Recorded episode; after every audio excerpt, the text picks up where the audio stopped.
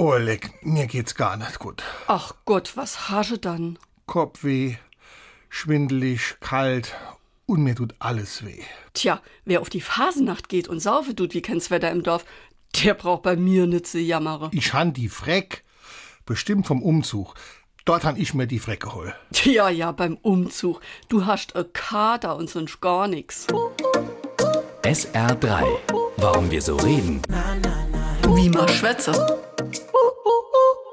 Die Redensart einen Kater haben ist ein Paradebeispiel dafür, wie starr und unflexibel unsere Redewendungen sind. Das merkt man, wenn man ein nur kleines Detail verändert. Du hast a Katz und sonst gar nix. Aus Kater wird Katz und schon funktioniert es nicht mehr und der andere versteht nur Bahnhof. Der Ausdruck vom Kater als Folge übermäßigen Alkoholkonsums soll aus der Studentensprache stammen und im 19. Jahrhundert in Leipzig aufgekommen sein. Eigentlich soll damit ein Katar, also eine Schleimhautentzündung der Atemorgane gemeint sein, der sich sächsisch ausgesprochen aber wie Kater anhört.